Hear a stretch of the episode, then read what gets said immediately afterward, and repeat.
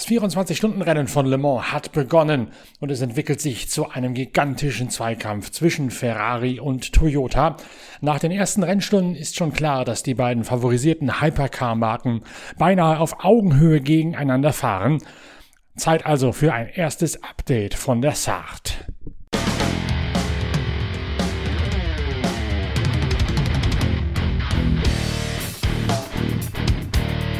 Bevor wir uns dem Langstreckenklassiker widmen, blicken wir allerdings nach Tetero in die mecklenburgische Schweiz. Denn da steht heute der Speedway Grand Prix von Deutschland auf dem Programm. Speedway, eine Motorradsportart im Oval auf Schotter mit Maschinen ohne Bremsen. Ihr kennt den Sport aus den diversen Ausgaben der Zeitschrift Pitwalk, wo wir uns immer wieder damit beschäftigt haben. Nicht zuletzt in der aktuellen Ausgabe mit einem Porträt über Selina Liebmann, eine 21-jährige Bayerin, die in diesem Jahr erstmals in der polnischen U24 Profiliga an den Start geht. Tetero, die Bergring Arena, ist der einzige WM-Austragungsort auf deutschem Boden. Drei Deutsche sind mit am Start. Kai Huckenbeck als Wildcard, also als Gaststarter. Dazu die beiden Bahnreservisten Norik Blödorn aus Flintbeck bei Kiel und Michael Hertel, der 25-jährige Landshuter. Am Mittag hat es die Qualifikation gegeben, anschließend die Auswahl der Startplätze für den heutigen Abend. Und im Qualifying hat sich schon einmal die erste große Frage beantwortet. Die lautete nämlich,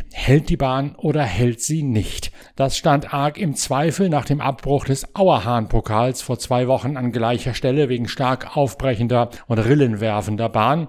Und es gab Gerüchte bis hin zur Absage des Grand Prix von Tetero. Er findet statt und wir haben auf der Internetseite pitwalk.de in einem eigenen Blog geschrieben, was die Veranstalter unternommen haben, um die Bahn zu retten und um sie so haltbar zu machen, dass es heute Abend ab 18 Uhr, äh, ab 19 Uhr gute Rennaction geben kann. In der Qualifikation hat Dan Bewley, 24-jähriger Engländer aus Cumbria, als einziger die 15 Sekunden Marke über eine fliegende Runde auf der gut 300 Meter langen Bahn knacken können. Dan Bewley souverän Trainingsschnellster.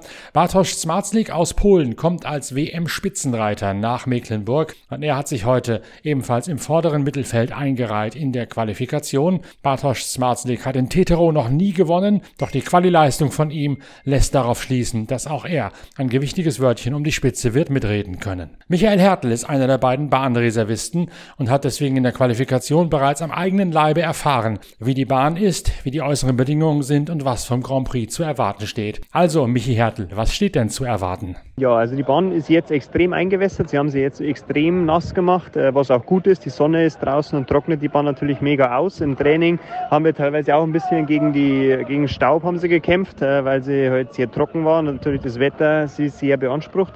Ansonsten war sie im, im, Training sehr hart, die Bahn. Also sie haben wirklich geschafft, sage ich mal, sie hart zu bekommen, ähm, dass keine Rillen, ähm, keine Löcher sich rausfahren. Man hat im Training auch schon gesehen, dass sich innenrum eher schon ähm, die, die schwarzen Spuren, also die, ähm, die Reifenabriebe ähm, kennzeichnen. Also so hart war sie.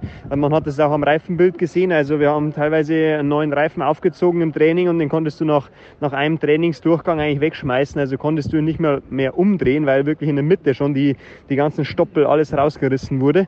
Ähm, ja, ansonsten ähm, denke ich, wird die Bahn definitiv halten heute, ähm, weil sie eben sehr hart ist, aber man muss schauen, was natürlich möglich ist. Also man kann schon auch außen fahren. Ich habe es auch im Training probiert. Die anderen haben es teilweise auch probiert. Man hat aber gesehen, außen ist nicht ähm, the place to be. Also man wird sich tendenziell nach innen orientieren, weil man auch im letzten Durchgang angesehen hat, dass die Zeiten wieder schneller wurden, wenn man mit dem Hinterrad wirklich diese schwarze Linie getroffen hat, weil das dann eher wieder zu schieben beginnt. Ansonsten kämpfen alle, glaube ich, äh, eher mit zu viel Leistung, weil es einfach extrem glatt ist.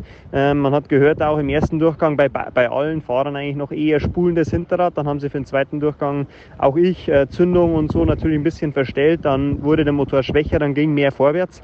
Ansonsten habe ich mit der Übersetzung probiert, ein schneller ähm, wie normal hier zu fahren. Bin dann aber im letzten Trainingsdurchgang wieder auf normale Übersetzung, wie ich hier immer eigentlich fahre, gegangen. Ähm, dadurch, dass es relativ enge Kurven ist, äh, sind, kannst du auch nicht zu schnell übersetzen, weil du einfach sonst die Hinterraddrehzahl in der Kurve nicht mehr wegbringst. Von dem her geht man dann lieber mit der Leistung ein bisschen runter und übersetzt nicht zu schnell, ähm, dass man dann einfach die Leistung auf den Boden bringt. Das denke ich wird heute ähm, das, die Rezeptur sein zum Ziel. Äh, ansonsten natürlich Startplätze muss man schauen, welche gut gehen werden. Ich denke natürlich Rot und eventuell ganz außen ähm, wird gut sein. Die anderen oder insgesamt sind die Startplätze sehr, sehr hart auch. Also es ist wirklich ähm, schwierig auch loszufahren. Ähm, aber ja, ich denke, der, wo sich da am besten darauf einstellen kann, wird am Ende gewinnen. Ich hoffe natürlich auf, auf äh, möglichst viele Einsätze. Äh, es ist von Grand Prix zu Grand Prix unterschiedlich. Man hat gesehen, im letzten Grand Prix kam gar keiner zum Einsatz. In Polen kamen, kamen viele zu, zum Einsatz. Von dem her gehen wir das ganz entspannt an. Ähm, Norek und ich werden uns das mal anschauen und dann ähm, sehen wir, was die machen. Und äh, ja, wenn, wenn ähm, wir irgendwann äh, zum Einsatz kommen, dann gehen wir locker ran, freuen uns drauf und ich denke mal, jeden Punkt oder jeden Erfolg, wo wir hier fahren können, ähm, freut uns und ja, ansonsten ähm, ja, alles gut. Das Wetter passt, wie gesagt, und ich denke, die Bahn wird halten. Ich hoffe, es kommen viele Zuschauer und dann ähm, hoffen wir mal auf ein gutes Rennen.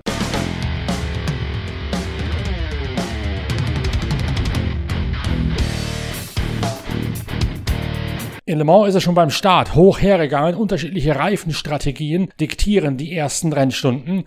Toyota startet mit weichen Reifen, um so ein Überfallkommando lancieren zu können gegen die beiden Ferrari aus der ersten Startreihe.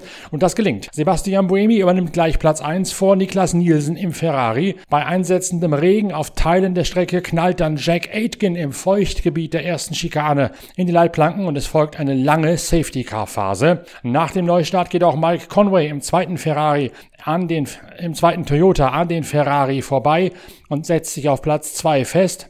Buemi kann sich an der Spitze absetzen. Conway dagegen kommt aus einem Pulk nicht raus und wird von Niklas Nielsen wieder kassiert, solange bis sich ein Teil von dessen aerodynamischen Luftleitwerk vor seine Hutze setzt. Dann muss Nielsen an die Box kommen, damit man das Teil wieder rausknibbeln kann. Und danach führt zunächst einmal Sebastian Buemi souverän James Calado, Mike Conway und Philippe Nazar. Letzterer im besten Porsche 963 liefern sich über Stunden hinweg einen fesselnden Mehrkampf. Nach dem Startturn wechseln die Toyota auf die Medium-Reifen Reifen. Darum ist die Führung zunächst einmal weg. Wegen der außergewöhnlichen Reifenwechsel, die Ferrari mit den härteren Reifen erspart bleiben. Und beim zweiten Stopp erwischt dann Toyota den 100% passenden Zeitpunkt für einen Boxenstopp unterm Full Course Yellow nach einem Abflug eines LMP2 Autos. Damit gewinnt Toyota weitere Zeit, trotzdem bleiben die Ferrari dran, bis es dann einen haarsträubenden Starkregenschauer gibt, der wiederum jede Menge Zwischenfälle provoziert. Toyota führt, die Ferrari sind auf Schlagdistanz. Das ist die Ausgangslage nach den ersten Stunden vom 24-Stunden-Rennen von Le Mans. Höchste Zeit reinzuschalten live in die Toyota-Box, wo Mike Conway seinen Startturn Revue passieren lässt. I think different tire strategy at the beginning because uh, I think just being on the safe side with the with the conditions where they were. A lot of rain uh, between you know the straight Mulsanne before turn eight and uh, all the way down to like 12. So yeah, um, but worked out. We could we could pass a few cars on the first few laps, um, and then it became a bit trickier. And then uh, yeah, with the next couple of stints, um, swapping back and forth with different cars, and uh, also the big rain we had at the end, which was really hard. So just trying to survive at that point, and um, just get her in the pits and get some wets on. So, um, and then yeah, Jose got in at that point. So, yep. Um, okay, I guess stayed out of trouble and and we're still in the top four now. So, I think top four, top four, top, top six. So. I think if you hang around there and stay out of trouble, we let the race come to us. Hopefully. In the draft. Yeah, it was everyone drafting each other easily. So, yeah, if you just couldn't quite get enough of a gap, they'd really eat you up. So yeah. it seems like with every car, and the closer you can get, the bigger the effect is. So yeah, um, yeah, there was a lot of that going on. Trying to defend as much as I could, but eventually they they got by. So um, yeah. Die unterschiedlichen Reifenstrategien hätten die Startphase bestimmt und im Regen sei er besonders vorsichtig gewesen. Im heftigen Regen später hätte er nur noch versucht, heil durchzukommen, um sich in die Top 4 festzusetzen. In den ersten eineinhalb Stints sei es das A und O gewesen, aus, die Gegner aus dem Windschatten abzuschütteln. Man konnte sich allerdings keinen Abstand rausfahren und jedes Mal, wenn ein Ferrari aus dem Windschatten aufgetaucht sei, sei es unmöglich gewesen, den hinter sich zu halten.